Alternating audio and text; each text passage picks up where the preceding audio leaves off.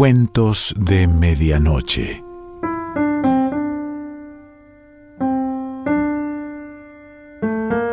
El cuento de hoy se titula El amigo 1808 y pertenece a Manuel Mujica Laines.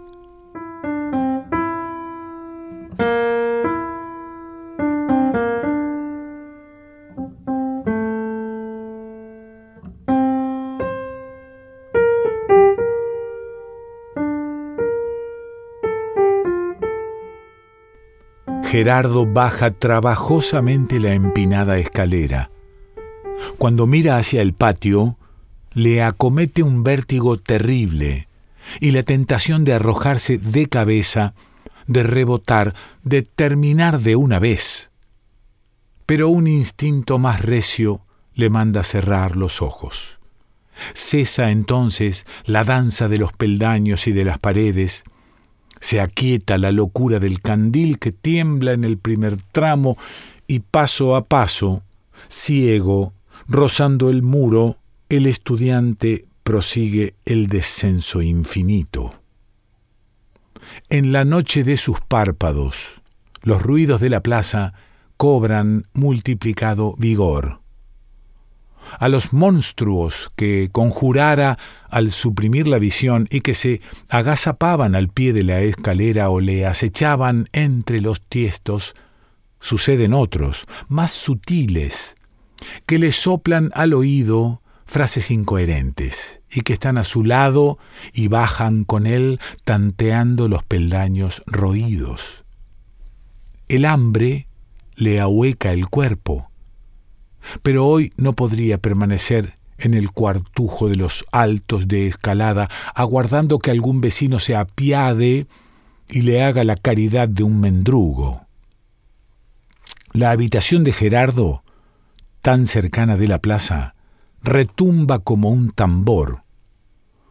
Una ráfaga de viento sube los escalones a galope y el muchacho se dobla.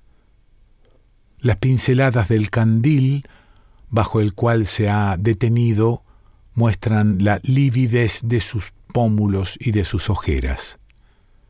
Se despliega su gabán de paño musgo muy desgarrado, muy remendado, y sobre él revolotea la beca encarnada, esa faja que es lo único que le queda de su ropa estudiantil, pues el resto, la ropa negra, el escudo de plata con las armas reales y el bonete de tres picos, ha sido vendido ya hace tiempo. Cuatro borrachos trepan entre los gemidos del ventarrón.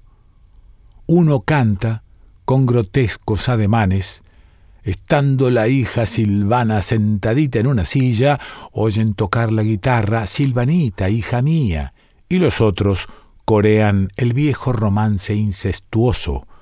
La mandó emparedar siete años y un día.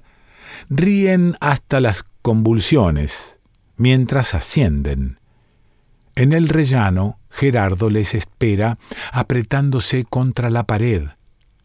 Es el estudiante, gritan los cuatro, y el pobrecito titubea, sacudido por las palmadas, y se cubre el rostro con las manos para eludir el tufo de vino que le echan encima y le dan náuseas. El estudiante espanta pájaros si la vea pastosamente uno un gallego, el Dominus del Real Colegio con Victorio Carolino, Dominus Boviscum, y qué cara de Pascuas trae, y qué bien se apronta a jurar al rey. Hoy hay que beber, exclama hipando el más ebrio, y aquí va una moneda para que la bebas a la salud de su majestad. La pieza de plata brinca en el aire y recoge fugaz la claridad de la lamparilla. Se escucha su choque metálico, alegre, contra las baldosas que la hierba perfila allá abajo, abajo, en el patio remoto. Gerardo queda solo. Tarda un buen espacio en recobrarse. Entretanto, de la Plaza Mayor viene el estampido de los cohetes. Mañana Domingo 21 de agosto de 1808, los desconcertados súbditos de Buenos Aires jurarán lealtad a un monarca que les traiciona. Esta noche, adelantándose, el virrey Liniers ha dispuesto que los festejos comiencen con luminarias y músicas. Lentamente el mozo consigue llegar al patio. Hay en él inusitado trajín. La humilde población del edificio de los altos de escalada, que llaman la cuartería, es muy numerosa, pero hoy parece haber aumentado y que por cada vieja astrosa, por cada bolichero, por cada negro, de los que antes habitaban allí, seis o siete asoman las cabezas por doquier. La presencia de Gerardo, con su ropaje absurdo, es saludada con nuevas bromas. Él tiene una sola preocupación, hallar la moneda que en alguna parte se disimula entre las macetas de secos geranios, entre los fardos de pienso, entre las sillas tumbadas al azar, entre los desperdicios. Los demás le atropellan, le acosan, cuando prolonga su búsqueda andando con pies y manos como un perro. La ronda cruel contribuye a su confusión hasta que encuentra el disco de plata y sale tambaleándose a la demencia de la Plaza Mayor. Allí, los ruidos crecientes y los olores golpean su cabeza vacía. Hay luces en todas partes, en el arco central y en las azoteas de la flamante recoba, coronadas de pilares, rejas, en las galerías del cabildo, donde su chisporroteo alterna con el llamear de las grímpolas y las banderas, en las casas particulares, cuyas ventanas dejan ver las arañas resplandecientes, globos amarillos y rojos penden de las cornisas, algún tapiz cuelga de un balcón, y en los corredores enladrillados negrea el pueblo sobre la escoria, entre los vendedores de pescado, de gallinas, de carne, de mulita, de legumbres, entre las esclavas que van y vienen, gruesas, ondulantes, el cachimbo en la boca, la cesta de pasteles haciendo equilibrio sobre la mota áspera, entre los pilletes pringados que pregonan la maravilla de sus bandolas, pequeñas cajas colocadas sobre pies en tijera, donde se acumula toda suerte de baratijas y donde los rosarios se mezclan con los naipes, con los espejos, con las estampas del santoral, con los peines y peinetas, con las naranjas, entre las docenas de canes sin amo que husmean con delicia la podre, la muchedumbre bulle y se afana bajo los arcos y en el descampado que corta una inmóvil carreta. Dijérase que un hormiguero gigantesco ha reventado en mitad de la plaza y que de él escapó la infinidad de seres oscuros que andan a los tropezones, sin cuidarse de ser dignos de un marco de tanto señorío, de tanta nobleza como el que ofrecen las gráciles pilastras dóricas. A veces un empelucado caballero cruza el círculo de las mazamorreras y de las vendedoras de cigarros, aventando moscas, o si no, es una dama con el pañuelito a la altura de la nariz.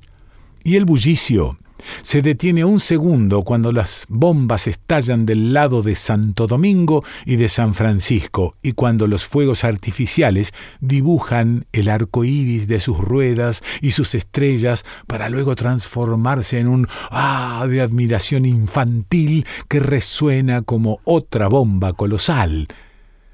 Gerardo es arrastrado por la corriente humana. Aprieta la moneda con tal rabia que la siente como una mordedura clavada entre sus falanges. ¿A dónde irá? ¿Al café de eh, Mr. Ramón en el barrio de la Merced? ¿A los de la vereda ancha que hace poco conocieron los bermejos uniformes de los oficiales ingleses? Le empujan, le empujan y de repente advierte que, como en otras ocasiones, está hablando solo. Es una costumbre que no logra dominar. Ya le sucedía cuando vivía en el colegio. Ahora, desde que clausuraron el instituto, ocho meses atrás, Gerardo sucumbe cada vez más a esa tentación. No podría estar sin hablar con alguien y súbitamente se sorprende monologando como un loco. Quizás sea el hambre lo que así le vence, el hambre y la soledad, su madre murió cuando el muchacho cumplía el horario severo que de cinco de la mañana a nueve de la noche se distribuía en el machaqueo de Santo Tomás y San Agustín. Al quedar huérfano, se enteró también de que debería enfrentarse con la miseria. En el convictorio le conservaron de lástima hasta que las cátedras fueron suprimidas definitivamente en 1807 y Gerardo se encastilló más y más dentro de sí mismo.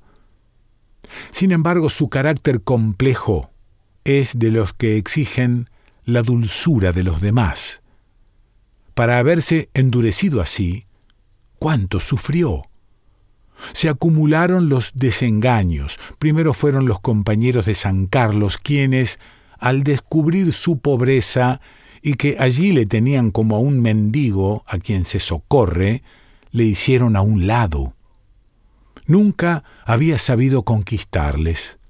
Su timidez pudo más que su necesidad de cariño y también su miedo de ser defraudado, su enfermiza sensibilidad que se adelantaba a los imaginarios rozamientos, a la grosera incomprensión que probablemente suscitaría su sed de ternura tan íntima, tan verdadera, tan difícil de valorar en su medida exacta.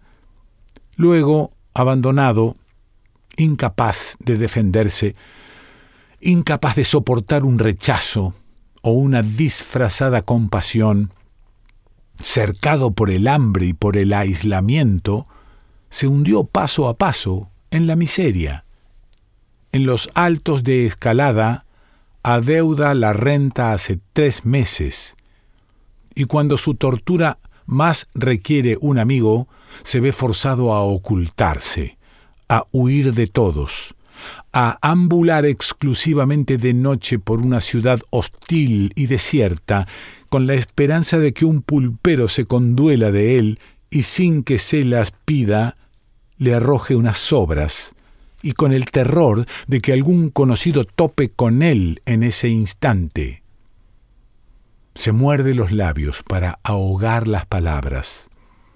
Está frente a la fonda de los Tres Reyes, en la antigua calle del Santo Cristo, la que separa la Plaza del Fuerte. Haciendo un esfuerzo, logra desenredarse del grupo que, cantando y bailando, alterna los vivas a Fernando VII con los estribillos que aluden al amor del virrey por una francesa venida de las Islas Inflamadas. ¿Qué es aquello que reluce por la calle La Merced? Y entra con la moneda en la abierta mano. El público colma el local, alrededor del mostrador de reja. Una criolla apicarada se esquiva entre los parroquianos con jarros y fuentes, repartiendo guiñadas, provocando pellizcos. Después de un rato, Gerardo descubre una mesilla y se deja caer agotado. Antes que lo ordene, le sirven una empanada y un vaso de vino carlón, Ahora para él todo se reduce a beber y a devorar. Lo demás apenas representa una neblina en la que emergen rostros y brazos y en la que el murmullo de las conversaciones crece como un ronroneo que va subiendo de tono hasta rivalizar con la vocinglería de la plaza. Poco a poco, la angustia se trueca en una serenidad que no experimenta hace mucho tiempo. Alza los ojos del plato y nota que, como siempre, está solo, que como siempre es el único que está solo, en medio de seres impasibles o enemigos en cuyo mundo no podrá penetrar. A ese mundo tan lejano, tan inalcanzable, lo caldea una cordialidad de la cual nadie más que él no participa. Y se siente como un menesteroso a las puertas de un palacio, atisbando a través de los cristales fríos los grandes fuegos. La bruma empieza a despejarse. En ella, los uniformes de patricios, montañeses, arribeños, vizcaínos y artilleros de la Unión ponen sus toques multicolores. Los hombres ríen y discuten. A cada vuelta el nombre execrado de Napoleón aparece en las disputas. Los soldados suavizan la voz al referirse a su enviado reciente, el marqués de Sassenet, y a la acogida que Liniers le tributara. ¿Será el virrey más francés que español? Los ojos de Gerardo vagan, indiferentes, sobre los grupos y se detienen en el mostrador. Hay junto a él un mozuelo más o menos de su misma edad. Está solo. Sus miradas se cruzan y Gerardo ve tal claridad en las pupilas del otro que entrecierra los párpados encandilados. Es un muchacho rubio, dorado, tan dorado como él moreno. No lleva sombrero y la luz cabrillea en su pelo amarillo. Desde aquella distancia, el desconocido alza el vaso en su dirección. Receloso, Gerardo espía a su espalda, pero no, el brindis le está dedicado. Y también la sonrisa de esa boca ancha levanta su vaso respondiendo. Y, asombrado, observa que el otro viene hacia él. Camina con fácil desenvoltura, deslizándose entre las mesas erizadas de codos y de mandíbulas. Pronto está a su lado y se sienta en la silla frontera. Entonces empieza para el estudiante la noche increíble la noche que no olvidará nunca. Ante la simpatía del recién llegado, siente como si en su interior se resquebrajara una costra de hielo duro, y se echa a hablar y a escuchar, a hablar y a escuchar vorazmente. Pide otra botella de vino y otra, y hablan y hablan, hablan como únicamente pueden hablar dos solitarios hambrientos de comunicación. El atroz agarrotamiento que siempre trabó su entrega no existe hoy para Gerardo. Al contrario, todo es simple, lógico, armonioso, como si dos instrumentos se pusieran a tocar de acuerdo según un ritmo justo, desentendidos del resto de la orquesta desafinada. Ellos solo escuchan esas dos violas ceñidas que se confunden y responden como si fuera una, lo demás no importa. Más tarde, cuando quiera recordar lo que Antonio le dijo esa noche en la fonda de los tres reyes, no conseguirá repetirlo. En cambio, no se le escapará de la memoria ni un gesto suyo, ni la manera como gira el rostro, ni el perfil de su nariz arqueada, ni el relampagueo deslumbrante del mechón que le cae sobre la frente, ni el modo despacioso con que recoge los brazos y los cruza y enarca las manos finas en los codos, ni los ojos en que su doble imagen se refleja diminuta ni la voz baja, rica, tan semejante a su propia voz, a su propia voz de antes. Se lanzan a andar por las calles, van hasta el Real Consulado, en cuyo balcón central, bajo dosel, la estampa imperturbable del Borbón preside las fiestas. Van al barrio del sur y merodean entre las casas aristocráticas.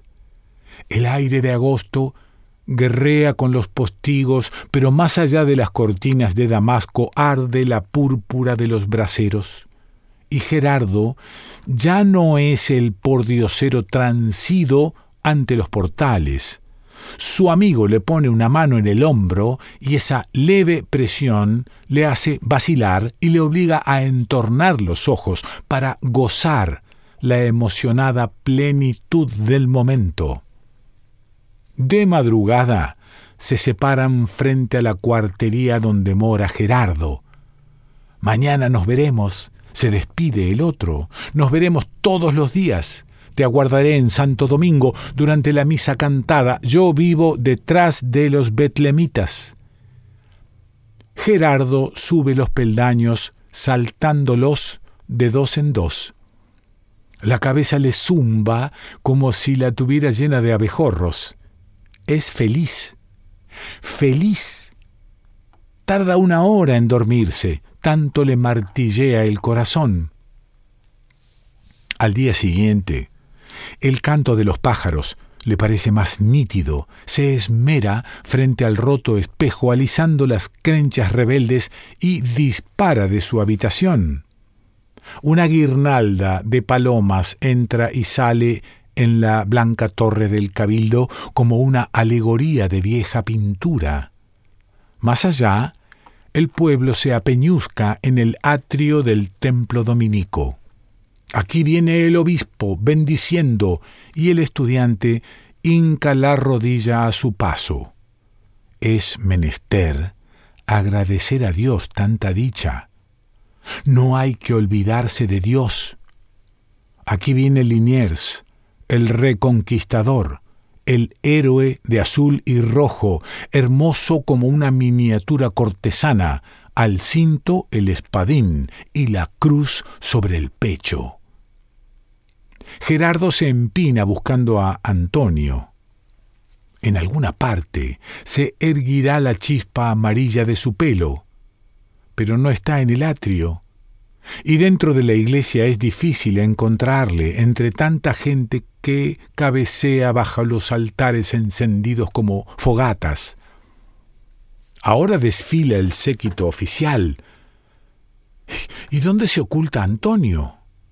¿Detrás de cuál de esas mantillas delicadas? ¿Detrás de cuál de esas casacas ceremoniosas? El muchacho corre hacia la Plaza Mayor donde se realizará el acto de la jura. ¿Dónde está? ¿Dónde está? No le importan las punzadas del hambre nueva. Por eso no hay que inquietarse.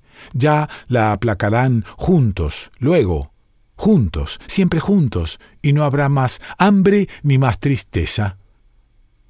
Pero no está a la sombra del tablado inmenso que decora el blasón real, ni está en la vasta zona que ocupan las tropas urbanas, distribuidas en rigurosa formación. Si estuviera, le reconocería de inmediato porque su pelo brilla como un casco de metal. Ya se desarrolla el ritual solemne. El alférez avanza a caballo seguido por el estandarte, los reyes de armas, los maceros, los lacayos de Librea. En la tribuna, Santiago de Liniers extiende el brazo en el ademán del juramento. Debería tener por fondo las fuentes de mármol de Versalles, los chorros de agua transparente volcados sobre el bronce de los tritones y las ninfas en vez de este enano caserío. Su elegancia, su aliño de antiguo paje del gran maestre de la Orden de Malta lo exige. Todo resulta pequeño junto a la holgura de su jerarquía.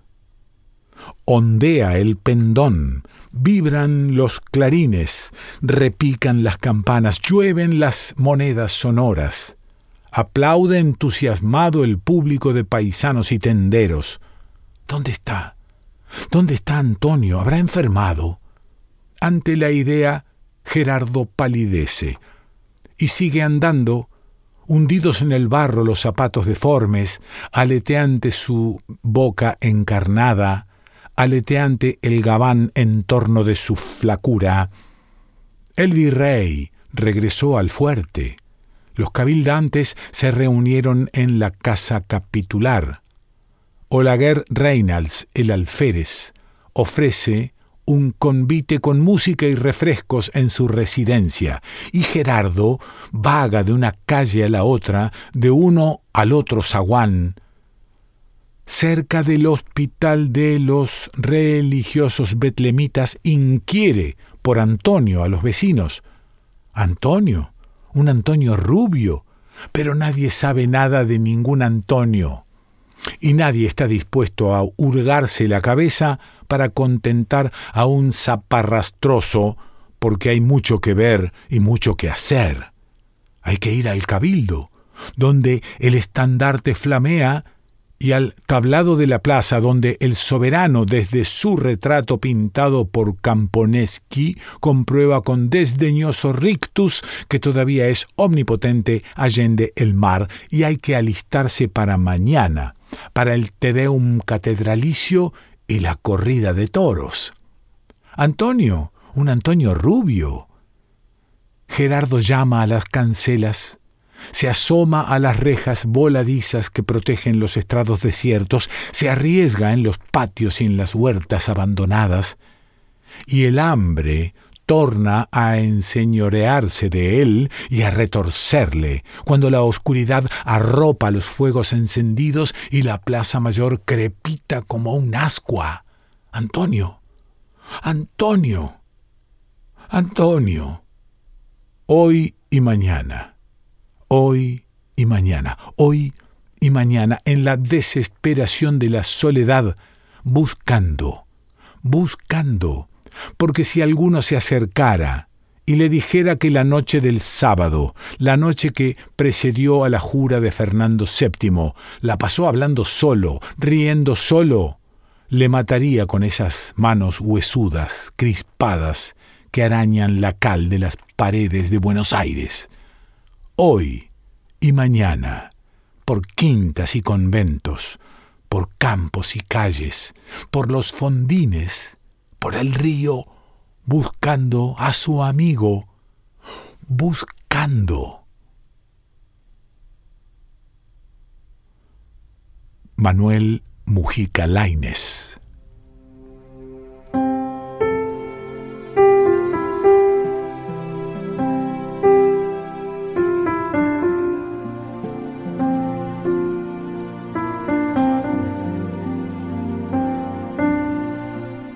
De Medianoche.